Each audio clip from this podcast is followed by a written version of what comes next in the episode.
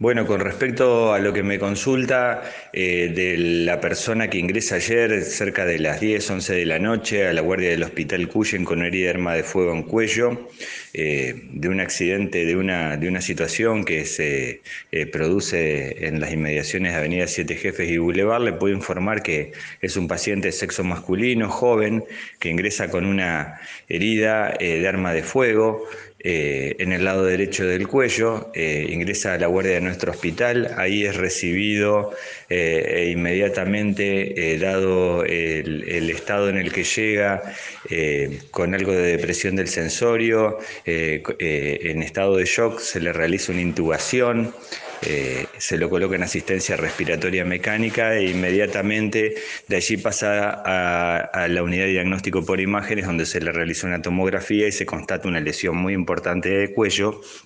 en donde se sospecha la afectación este, de uno de los vasos importantes del cuello, motivo por el cual de allí lo pasan en forma urgente a quirófano, se realizó una cirugía que fue bastante prolongada. Eh, esa cirugía este, eh, se realiza la reparación de uno de los vasos principales de la arteria carótida derecha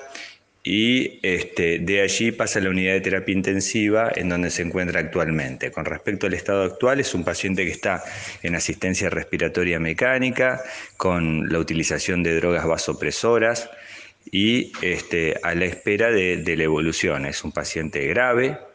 eh, en donde hay que esperar a ver qué consecuencias produjo esta herida. Ustedes recuerden que esa arteria es una arteria que es la que nutre, digamos, de, flujo sanguíneo, de oxigenación al cerebro, así que hay que esperar a ver cuál va a ser la respuesta neurológica, la respuesta general del paciente. Realmente una herida muy grave y bueno, va a continuar ahí y como siempre decimos, estas primeras horas son este, fundamentales, pero es un paciente realmente eh, de riesgo y de gravedad.